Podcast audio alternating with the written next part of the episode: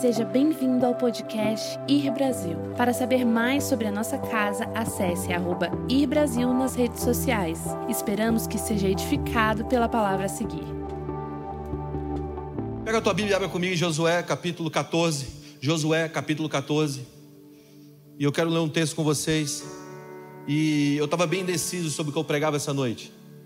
Normalmente eu não tenho essas indecisões, mas meu espírito estava se movendo para vários lugares. Mas eu creio que isso aqui talvez edifique a sua vida. Josué capítulo 14, a partir do versículo 6 ao 15. Eu comecei a dar um estudo sobre isso no último sábado. Essa aqui é a história de Josué e Caleb, prestes a entrar na terra prometida. Quantos aqui tem uma promessa de Deus? É impossível você andar com Deus e não ter promessas, porque Deus é um bom Pai, que sempre está distribuindo boas promessas, amém? E muitas dessas promessas que Deus nos dá não tem a ver só conosco, tem a ver com realinhar a terra para o seu propósito original. Nunca uma promessa de Deus para a vida de um homem é simplesmente para a vida de um homem, é uma promessa para reestruturar um meio. Começa no homem, mas reestrutura o meio. Diz o seguinte: a palavra de Deus, em Josué capítulo 14, versículo 6 ao versículo 15, diz assim: Chegaram os filhos de Judá a Josué, perdão, chegaram os filhos de Judá a Josué em Gigal, e Caleb, filho de Jefoné, o Enezeu, lhes disse: Tu sabes o que o Senhor falou a Moisés, homem de Deus, em Cades Barneia, a respeito de mim e de ti. Tinha eu 40 anos quando Moisés, servo do Senhor, me enviou a Cades Barneia para espiar a terra, e eu relatei como sentia o meu, no meu coração naquele dia. Mas meus irmãos que subiram comigo desesperaram todo o povo. Eu, porém, perseverei em seguir o Senhor, o meu Deus. Deixa eu só abrir um parênteses aqui antes de a gente continuar lendo. Essa palavra, perseguir o Senhor, é mirar com os olhos. O que Caleb está dizendo a Josué? Eu não perdi as promessas e o Senhor de vista. Eu permaneci com os meus olhos fixos nessas promessas. Ok? Amém? Então Moisés naquele dia jurou, dizendo: Certamente a terra em que pusestes o pé será tua e dos teus filhos em herança per perpetuamente, pois perseverastes em seguir o Senhor, o meu Deus. Eis agora, o Senhor me conservou em vida, como prometeu. 45 anos há desde que o Senhor falou essa palavra a Moisés, quando Israel ainda estava no deserto, e já agora sou de 85 anos. Então, quantos anos ele tinha? 85 anos. Estou forte ainda hoje, como no dia em que Moisés me enviou. Diga amém. Qual era a minha força naquele dia, tal ainda agora para o combate, tanto para sair a ele como para voltar dele. Agora, pois, dai-me esse monte do que o Senhor falou naquele dia. Pois naquele dia ouvistes que de lá estavam os anaquins, os grandes e, grandes e fortes das cidades o Senhor, porventura, será comigo para desapossar como prometeu a mim. Josué o abençoou e deu a Caleb, filho de Jefoné, Hebron, em herança. Portanto, Hebron passou a ser de Caleb, filho de Jefoné, o que Inezeu, em herança até o dia de hoje, visto que perseverava em seguir o Senhor, o Deus de Israel. Dantes o nome de Hebron era Kiriat Arba. Este Arba foi o maior homem entre todos os anaquins. Ele repousou e a terra repousou da guerra. Diga, e a terra repousou da guerra. Quantos creem que um dia nós poderemos viver isso no Brasil? E a terra repousou da guerra. Pai, essa é a tua palavra, Senhor. Se houvelas para cumpri-la, abençoe as nossas vidas nessa noite através da tua palavra. Que os nossos corações se tornem uma terra fértil que essa semente, que a tua palavra caia em nossos corações e gere bons frutos, no nome de Jesus. Amém. Aqui nós vemos algo muito interessante, nós vemos uma promessa se cumprindo depois de 85 anos. Deus fez uma promessa, uma promessa que havia uma terra que manaria, que manaria leite e mel, e Deus daria essa terra ao seu povo. Povo estava escravo no Egito, vocês conhecem a história, o povo já estava escravo no Egito por muitos anos, e agora Deus faz essa promessa, dizendo: Olha, eu vou tirar vocês dessa terra do Egito, eu vou levar para vocês para uma terra que é boa, uma terra que manda leite e mel, vocês vão possuir essa terra, essa terra será a terra que os seus filhos e os filhos dos seus filhos e os filhos dos seus filhos prosperarão nessa terra. E agora Moisés sai guiando um povo. Alguns dizem que eram 2 milhões de pessoas, outros dizem que eram 3 milhões de meio, meio, meio, mas a verdade era que é muita gente. E eles saíram, e vocês conhecem a história: Moisés fere a rocha, Deus manda ele falar, falar com a rocha, ele bate na rocha, ele fere a rocha, ele perde a entrada na terra, Deus manda ele olhar a terra, ele não entra na terra, Deus levanta um outro homem chamado Josué. Mas antes de Josué ser levantado, Moisés envia 12 espias de Cats Barnea para que eles olhem aquela terra. E eles olham a terra. Dez voltam dizendo: Olha, esse negócio aí, esse, esse negócio que Deus prometeu, está muito embaçado. Sabe, essas promessas de Deus estão tão complicadas, sabe? Esse negócio que Deus falou, para mim fazer, só tem gigante lá, cara. Deus me mandou por meio de, um, de, um, de uma terra onde existem vários gigantes. Mas dois voltaram com a visão certa da terra e disseram: Esse não, a terra manda leite e mel, a terra realmente é uma terra boa. Tem gigantes sim, mas esses gigantes vão ser como pães, pão para nós. É engraçado porque dois homens olharam para os gigantes e disseram: Esses gigantes serão comida para nós. A primeira coisa que eu quero que você entenda essa noite: atrás do maior gigante existe a maior promoção. Eu vou repetir novamente atrás do maior gigante existe a maior promoção. E agora nós vemos Caleb dizendo: Olha, 45 anos depois, 85 anos de idade, um coroa.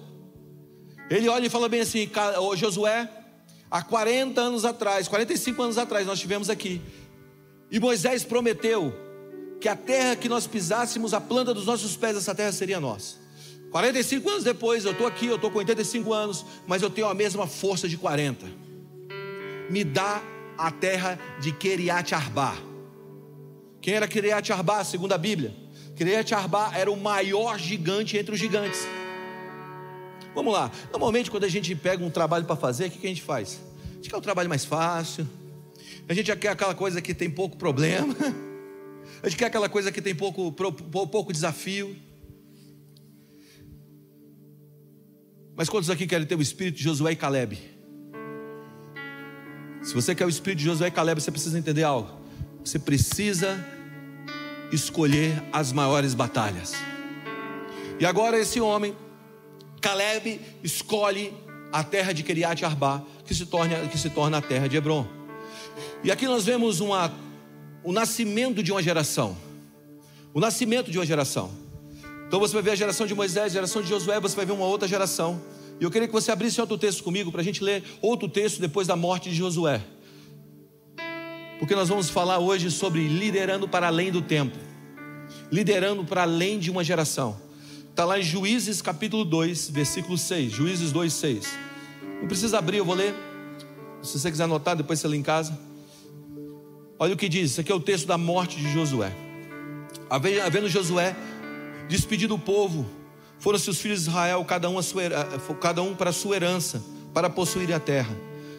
E serviu o povo ao Senhor todos os dias de Josué. E todos os dias os anciãos que haviam sobreviveram, sobreviram por muito tempo depois da morte de Josué.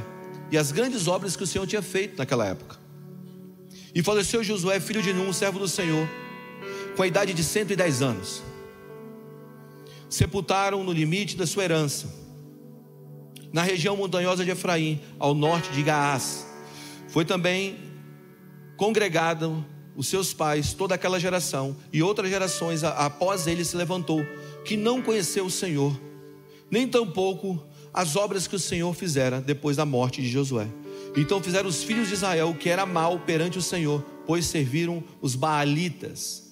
Agora percebe o seguinte: Percebe que existe uma geração que recebeu uma promessa, existe uma geração que estabeleceu a promessa, existe uma geração que perdeu a promessa. Existe uma geração que levanta, uma geração que constrói, uma geração que edifica e uma geração que perde.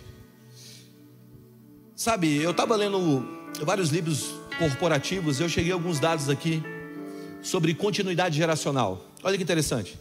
Primeiro, que é muito difícil o que nós estamos fazendo hoje, como geração, da forma que está sendo feito ser aplicado em uma nova geração. Sempre uma geração nova vai ter uma nova forma de funcionamento e nós precisamos pensar de uma maneira geracional, amém? Se a nossa visão é apenas para uma geração, a nossa visão é pequena. E sempre, normalmente, existe três gerações, no mínimo viva no planeta. Deus sempre foi o Deus de Abraão, Isaac e Jacó. Sempre existe três gerações. E essas três gerações, elas trazem um significado.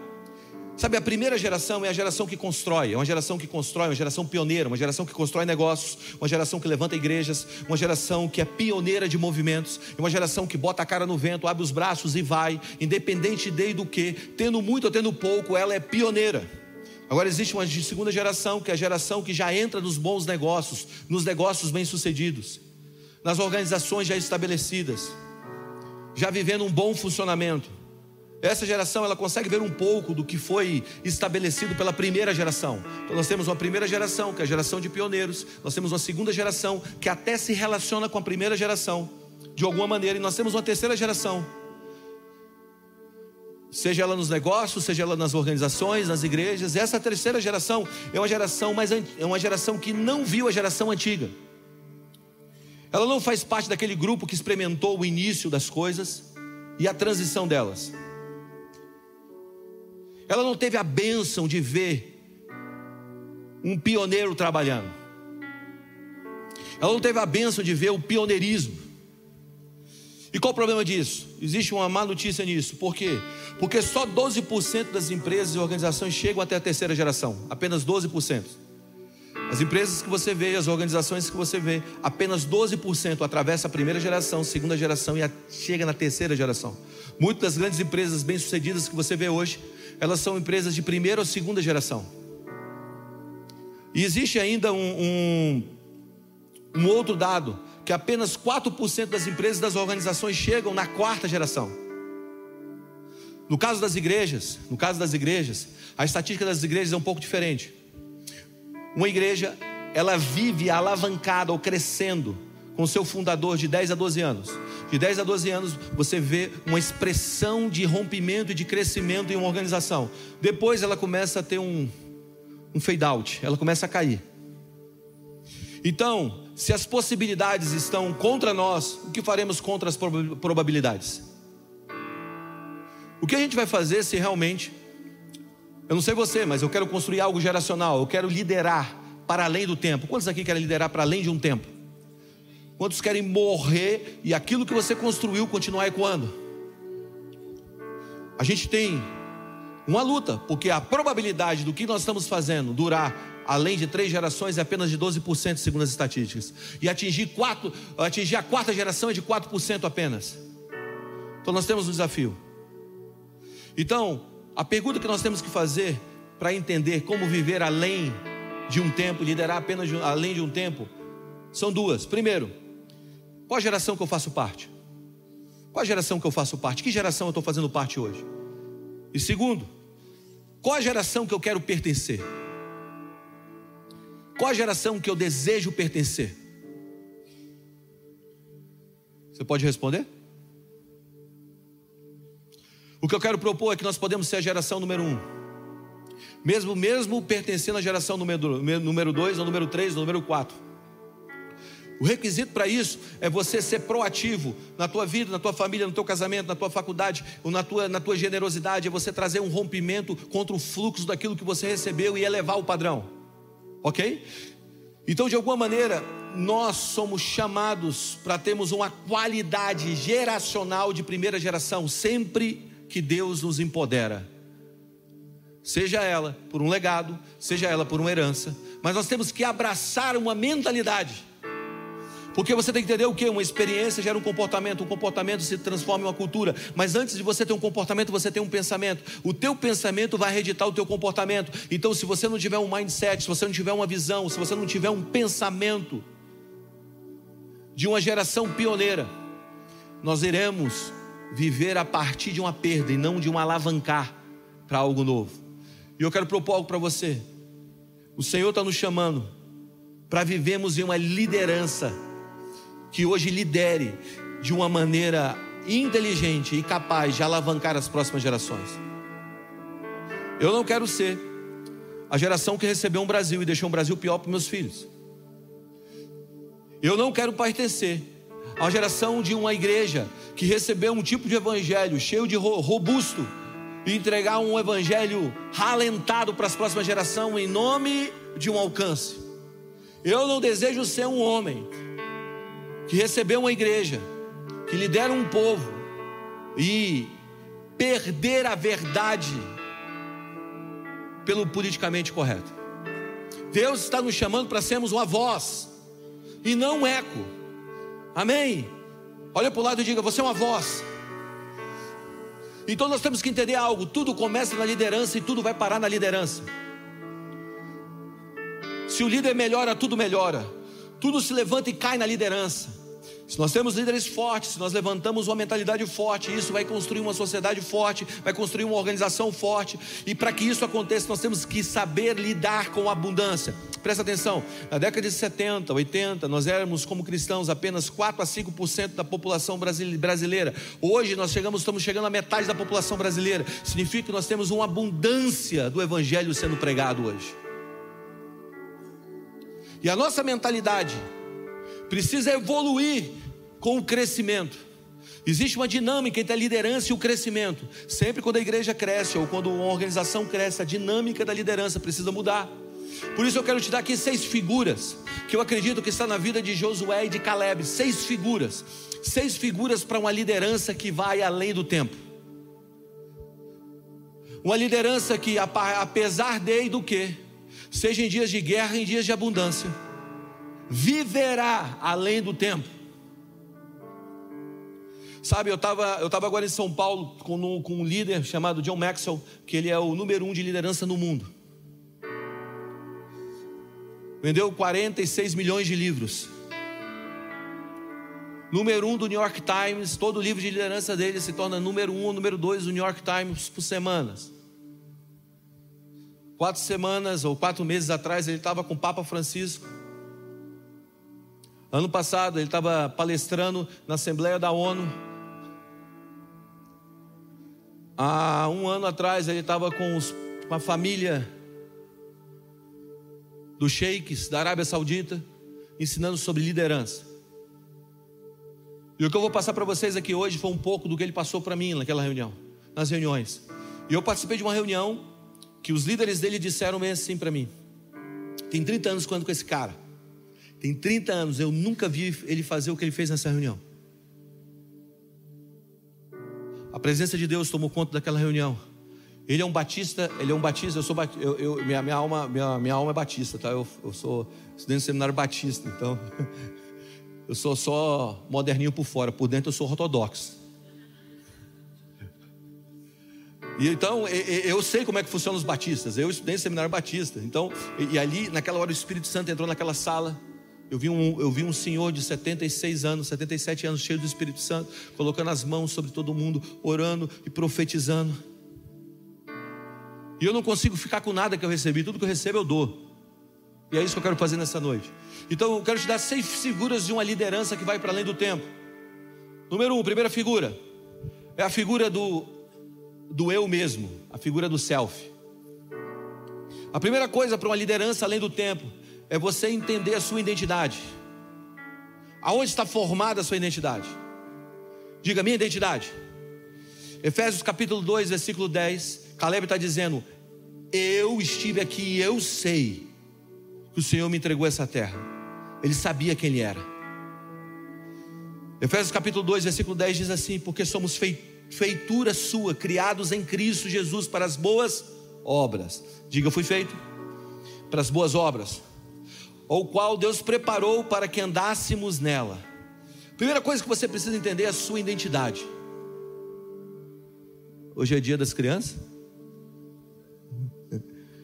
Acredito que para nós entendermos identidade, nós precisamos entender dois campos. Primeiro, ou nós precisamos dividir essa palavra em duas, em dois campos. Primeiro, o senso de si mesmo e o senso de valor a partir da nossa origem. O que é o senso de si mesmo o senso, de, o senso de si mesmo tem o eu como núcleo. O núcleo da identidade é o eu.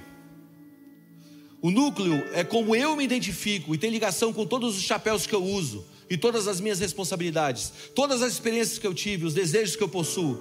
O centro desse pensamento é: é como eu me sinto nas minhas experiências, nas fases da minha vida, assim sou eu. Muitos falam assim: olhe para dentro de si, mergulhe dentro de si. Quais são os seus sonhos? Quais são os seus projetos? Quando você mergulhar dentro de, de si, você vai encontrar resposta para todos eles. As suas experiências formam a sua identidade. Esse pensamento nos leva a viver uma vida pelo aquilo que nós sentimos. A sociedade diz: você pode ser o que você quiser. O mundo está dizendo: o senso de si mesmo é heróico. Aí você dizer: eu sou o que sou, não importa o que minha família pensa, não importa o que meus pais pensam, não importa o que os outros pensam, esse sou eu. Isso é um mergulho dentro de si.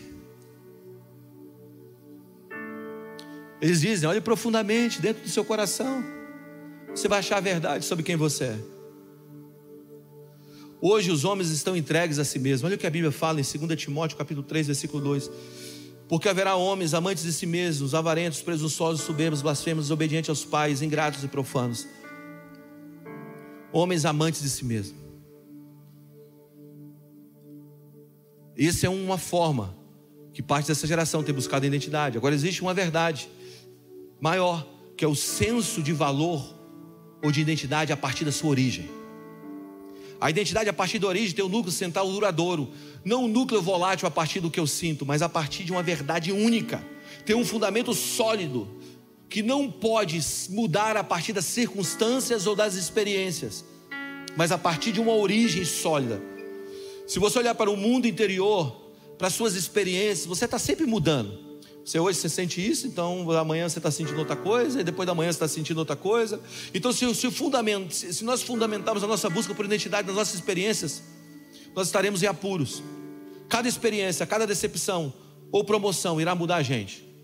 Então, significa que quando eu estou fracassado, eu sou um fracassado. Quando eu tenho uma perda, eu sou um fracassado. Significa que quando eu chego no sucesso, eu sou um bem-sucedido, porque tem gente muito que é muito, tem muita gente que é bem-sucedida por fora, mas mal sucedida por dentro. Então não tem a ver, não tem a ver, a identidade não tem a ver com as minhas experiências. Só existe uma forma verdadeira de achar a identidade pessoal. Ela está, não está no mergulho profundo no eu, está no mergulho profundo em um Deus. Diga identidade. Não é um mergulho no eu, é um mergulho em um Deus. Mateus capítulo 16, a Bíblia conta de um homem chamado Pedro e de uma conversa que ele tem com Jesus. Jesus pergunta: O que, que os homens dizem que eu sou? Aí eles disseram: dizem que você é Moisés, outros dizem que você é Elias ou um dos profetas. Mas quem vocês dizem que eu sou? Pedro toma a palavra e fala: Tu és o Cristo, o Filho de Deus vivo. Jesus interrompe ele e fala: Bem disseste, Simão Barjonas, porque não foi carne nem sangue que revelou, mas foi meu Pai que está no céu. Pedro, tu és pedra, sobre essa pedra edificaria a minha igreja, e as portas do inferno não prevalecerão contra ela, dar-te a chave do reino dos céus. O que ligares na terra terá sido ligado nos céus, e vice-versa. Olha que interessante. Pedro diz: Tu és o Cristo. O Cristo diz: Você é a pedra.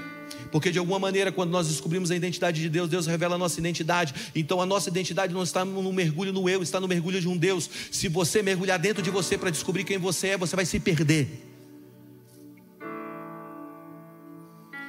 Lideranças que vão para além de um tempo, elas não estão firmadas nas suas experiências, elas estão firmadas numa origem. Deus é o centro da nossa história. Deus é o núcleo da nossa vida. A Bíblia diz que Ele é o autor da vida. A Bíblia diz que o nome dele passaria de pais a filhos enquanto o sol durar, e os homens seriam abençoados nele. Então você não é as suas experiências, e muito menos o teu sucesso ou fracasso. A nossa identidade não está no mergulho das nossas experiências, a nossa identidade está em Deus. Está em Deus. Se você quer se tornar um homem além de um tempo, liderar uma geração, esqueça as suas próprias experiências e se firme numa identidade verdadeira de Cristo. É nele. Amém? A segunda figura para uma liderança além do tempo é a figura da unidade.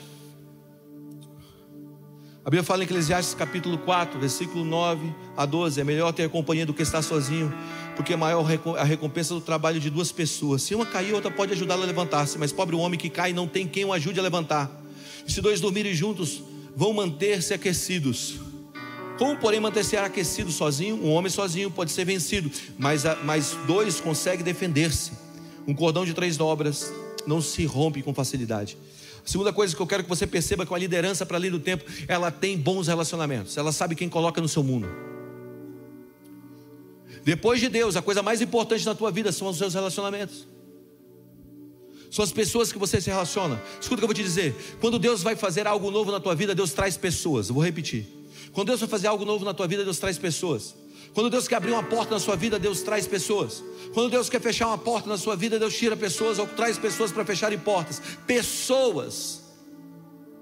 Pessoas, relacionamentos precisam ser cultivados. Os maiores sucessos que eu tive na, na minha vida, depois da, da bênção de Deus, foram os relacionamentos que eu tive. E os maiores fracassos foram os relacionamentos que eu tive. Eu já me relacionei com pessoas que eu me arrependo de ter me relacionado, mas abraço a experiência de ter tido. Mas Deus te deu relacionamentos, preserve isso. Sabe que a conjugação verbal no hebraico não começa com, com o eu, começa com nós. Você sabia disso? Não é do eu para o nós, é do nós para o eu. Porque você nunca vai entender o eu sem entender o nós. Deus disse: façamos o homem, façamos o homem. O homem foi uma decisão de Pai, Filho e Espírito Santo.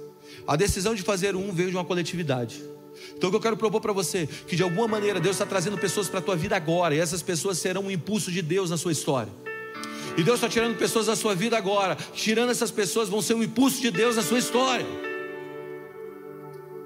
Eu disse aqui alguns dias atrás: ame, ame o som dos seus passos quando você está se afastando daquilo que não é mais para você. Amém? E de alguma maneira, quando nós temos uma identidade formada dentro de nós, nós trazemos pessoas maravilhosas para o nosso lado. Porque os homogêneos se atraem. Você já viu tubarão nadando com sardinha? Tem muita gente que está orando para casar. Quem está aqui está orando para casar? Levante a mão ou quer casar. Levante a mão bem alto. Vamos lá, não tem vergonha não. Você está orando. Fica com a mão levantada, filho. Levanta a mão, vai. Quantos aqui querem casar? Levante a mão. Dá uma olhadinha para o lado aí, ó. Quem sabe é hoje.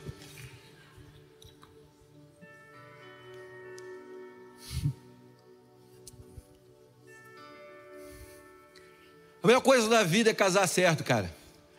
A pior coisa da vida é casar errado. Casar certo é uma maravilha, cara. E é engraçado como Deus junta pessoas diferentes, né? Eu, eu, é, a Mara, que está me assistindo de casa, não, não veio hoje porque foram os meninos lá para casa.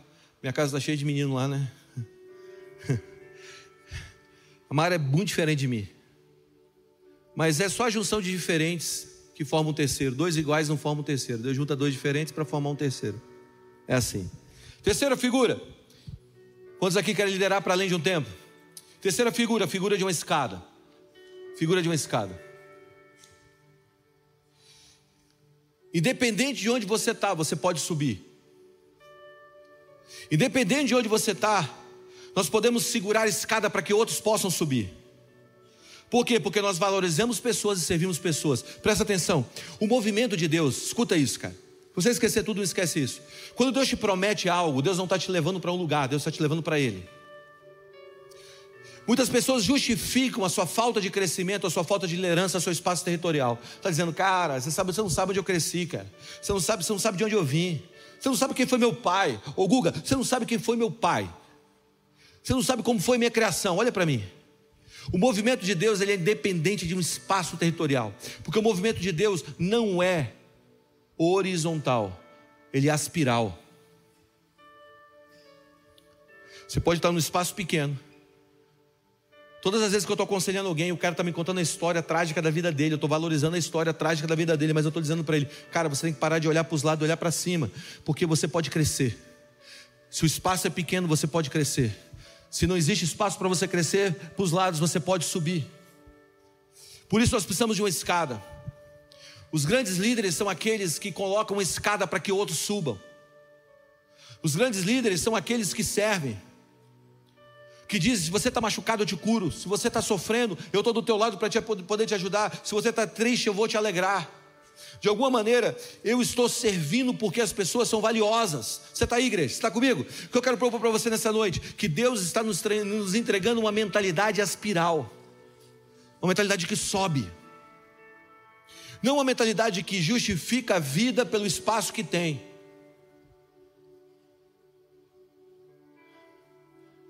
Quantas vezes, cara, Deus mandou a gente fazer coisas que a gente não tinha possibilidade de fazer com o espaço que nós tínhamos e com a realidade que nós possuímos. Quantas vezes você fala assim, cara, mas, mas eu, não tenho aquele, eu não tenho aquela ferramenta. Deus fala, pega, pega a enxada e transforma ela numa arma de guerra. Pega a foice e transforma essa foice em uma arma de guerra. Escuta o que eu vou te dizer: o pouco na mão de Deus é muito. Muitas vezes você está dizendo que é pouco, é porque não está na jurisdição correta. Quando você pega o pouco que você tem, você coloca na jurisdição correta, você começa, você começa a transicionar de uma realidade terrena para uma realidade celeste. Deixa eu explicar isso melhor. Olha aqui para mim. Talvez alguns aqui já ouviram falar sobre isso. Você se lembra quando aquele menino colocou os cinco pães e dois peixes na mão de Jesus? Quantos lembram dessa história? Ok. Quando aquele menino pegou aqueles cinco pães e, dois peixes e colocou na mão de Jesus, aqueles cinco pães e dois peixes poderiam alimentar cinco mil pessoas? Hã? Na terra não. Mas quando ele pega aqueles cinco pães e dois peixes e coloca na mão de Jesus, ele tira a realidade, a jurisdição daqueles cinco pães e dois peixes de uma realidade terrena e coloca na mão de uma realidade eterna. É uma troca de jurisdição. Pensa assim: se você tem a possibilidade, ou você tem o direito de ter algo Vou dizer, sei lá, uma arma nos Estados Unidos, você vem para o Brasil, você não tem o porte de arma aqui, você pode usá-la aqui? Por quê? Porque a jurisdição mudou. Você tem que mudar a jurisdição. Quando você pega os cinco pães e dois peixes coloca na mão de Jesus, você está mudando a jurisdição, você está subindo a escada. Aquilo que não é possível no reino terreno se torna possível no reino celeste. Aquilo que não poderia ser conquistado no reino terreno agora pode ser conquistado no reino celeste. Então não justifique pelo espaço e pela condição que você tem. Suba suba, comece a pegar recursos celestes.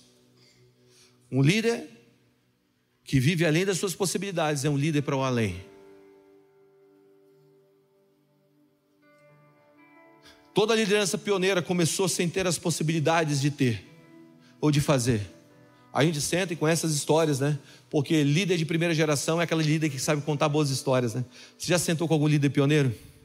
Quando você lembra que senta com um líder pioneiro, estava conversando com um empresário muito bem sucedido, agora uns dias atrás, ele construiu uma empresa incrivelmente gigante, de milhares de funcionários, que a gente estava conversando, e tudo que eu vi não foi conselhos, foram histórias. Ele contava histórias, histórias, histórias, de como o espaço não determinou as ações. Davi foi esquecido, gente. Davi provavelmente era o filho bastardo de Jessé. Davi não foi convidado para a reunião. Davi foi esquecido da reunião mais importante que a casa do pai dele já fez. Mas a possibilidade humana se rendeu a uma escolha eterna. Faça uma escada. Quarta figura. A figura de um líder além do tempo é a figura de um coração. Diga coração. O que é um coração? São bons valores. Nenhum líder, nenhum líder geracional apto a ser seguido vai abandonar os seus valores, ou não deveria ter os seus valores muito bem definidos.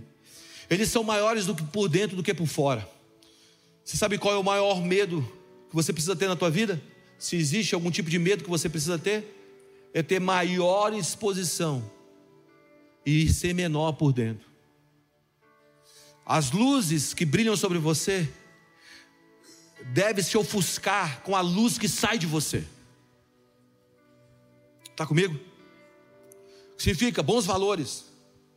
Quanto maiores nós formos por dentro, mais nós saberemos enfrentar as diversidades da vida. Você já viu um saco vazio? Você pega um saco vazio, você solta, o vento bate e o saco é levado, não é assim? Agora, se você enche o saco, se você enche o saco de, com coisas, se você bota pedras ali dentro, se você enche ele de areia, o vento bate e ele não se move. O que significa? Significa que quanto mais valores nós colocarmos dentro dessa geração, dos nossos filhos, quanto mais valores nós colocarmos dentro do coração de um povo, mais apto eles estarão para enfrentar as adversidades. É a casa sob a rocha. Quanto mais valores internos, menos busca externa. Quanto mais forte você ser dentro, mais forte você vai estar para enfrentar. Tem muita gente frágil hoje, cara. Por quê? Porque não está cheio de valores. Eu oro nessa noite para que Deus te encha dos valores dos céus de uma maneira tal que você seja capaz de enfrentar, enfrentar qualquer tipo de adversidade. Amém. Quinta figura, a figura da mesa. Líderes que vão para além de uma geração, eles são homens de mesa. Eles não são homens de púlpitos, são homens de relacionamentos. Nós não podemos sermos heróis de guerra com o microfone na mão e sermos leãozinhos, ou melhor, bichinhos numa mesa. Tem gente que é um herói de guerra, mas quando volta para casa tira a armadura está com lepra. Tinha, um, tinha, um, tinha um, um general sírio que era assim, na Bíblia. É quando nós sentamos na mesa. Todos, todo líder, todo líder é seguido por três coisas: pelo um coração que se importa, pela capacidade ou desejo de ajudar outros, e terceiro, porque você pode confiar nele. Isso é construído na mesa. Escuta o que eu vou te dizer. Jesus, antes de entregar a sua vida, ele estava numa mesa. Jesus, na primeira reunião com seus discípulos, ele chamou eles para ir para a casa deles, para a casa dele. Está comigo? Eu sempre digo, nós não estamos construindo ministério, nós estamos fazendo família, cara. Não é outro caminho senão a mesa, os relacionamentos. Quantos aqui querem ter um ministério duradouro, uma vida duradoura, um chamado duradouro? Deixa eu te dar um conselho, antes da gente entrar na última figura. Jesus, quando Jesus saiu para chamar os seus discípulos, os primeiros, o primeiro discípulo que ele chama é Pedro. A Bíblia fala que Pedro estava pescando, ele estava jogando a rede. Você lembra disso? Pedro estava pescando. Jesus fala: segue-me. Ele segue Jesus. A Bíblia fala que passos na frente ele encontra João. E João está lavando a rede ou consertando a rede com a sua família. O primeiro discípulo a ser chamado estava trabalhando.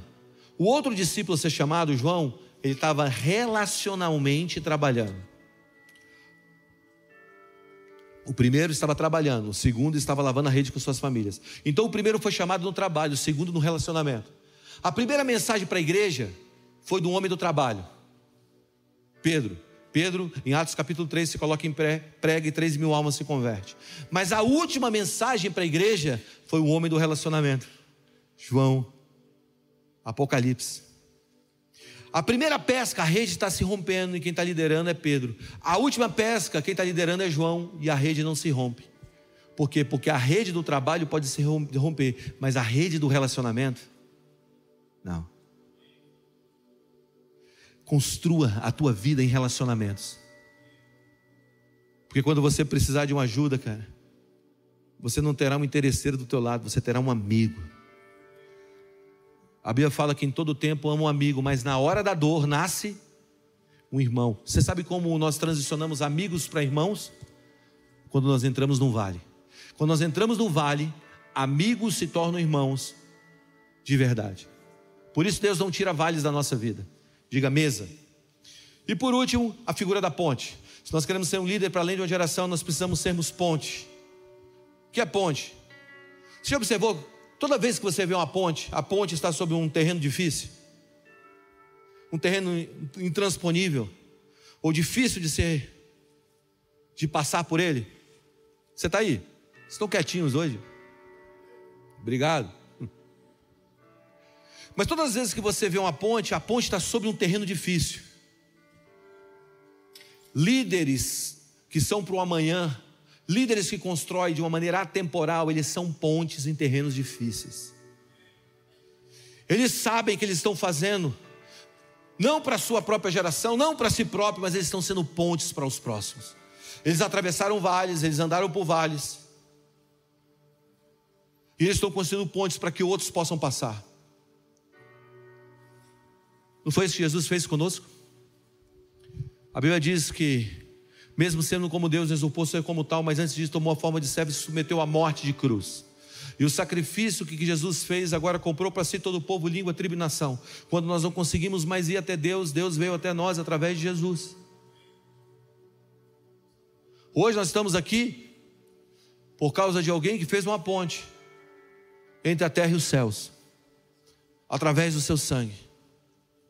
Escute, igreja. Nós não somos chamados para perder aquilo que Deus nos confiou. Nós somos chamados para sermos ponte em terrenos difíceis, para que a próxima geração possa andar sobre os nossos ombros, passar sobre as nossas costas e alcançar um caminho ainda maior. Você está aí?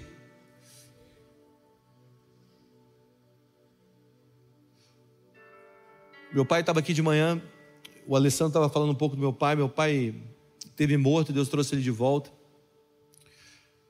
A médica que cuidou dele veio para cá hoje porque ela falou: Eu vi um milagre. Eu vi um milagre, ele viveu um milagre. E eu quero ir lá. Eu fiz o apelo hoje de manhã, ela veio para frente, entregou a vida para Jesus. E ela escreveu dizendo: Eu vi um milagre. Ela, ela, ela não tinha tanto, não tinha nenhum tipo de contato com o Senhor Jesus. Ela teve um contato quando meu pai estava na UTI morrendo. E quando a igreja orava, cada dia ele progredia. É engraçado, porque quando ele estava na UTI, ele teve, ele entrou, foi entubado, passou cinco dias entubado. Nesse tempo de intubação, ele teve uma arritmia cardíaca, que o organismo reverteu sozinho. Teve um infarto, uma embolia pulmonar, uma pulmonar, uma trombose. Essas eram as notícias dele. E a última foi que ele tinha tido um. Era bem provável que ele tinha tido um AVC. Mas a cada dia de uma notícia ruim, vinha uma notícia boa. Notícia ruim, a igreja orava, notícia boa. Notícia ruim, a igreja orava, notícia boa. E a médica falava bem assim: o que está acontecendo? Tiraram um litro e meio de sangue do, do, do, do, do estômago dele. E aí ele teve essa embolia que subiu, esse coágulo que subiu, na verdade. E ele precisava tomar anticoagulante, só que o anticoagulante não podia tomar porque ele entrou com hemorragia. E a igreja orava, e a hemorragia cicatrizou. E agora ele poderia, pode tomar o anticoagulante. Escuta o que eu vou te dizer, e eu falo isso profeticamente. Está chegando um tempo nessa nação que os líderes e os poderosos dessa nação vai temer uma igreja que ora. Nós vamos dizer: Eu estou orando. E o efeito disso vai ser bombástico. Isso já aconteceu na história, está voltando. Nós teremos a igreja que ora, nós seremos a igreja que ora, nós seremos a igreja que cria pontes entre o céu e a terra, nós seremos a igreja que construiremos a, ponte entre o possível e o impossível. Você já viu onde o nosso prédio está? Prédio da nossa igreja? Hoje a gente está aqui no menor número porque hoje é dia das mães. Mas presta atenção. Você já viu onde Deus colocou a gente? Deus colocou a gente no centro do poder, galera. Não é para a gente fazer apenas culto domingo, é para a gente orar. Orar e clamar. Nós somos uma ponte entre o céu e a terra. Se coloque em pé nessa noite.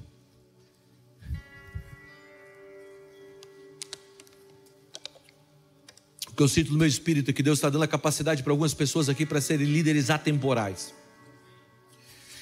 Líderes que serão lembrados depois de décadas depois da sua morte. Décadas e décadas.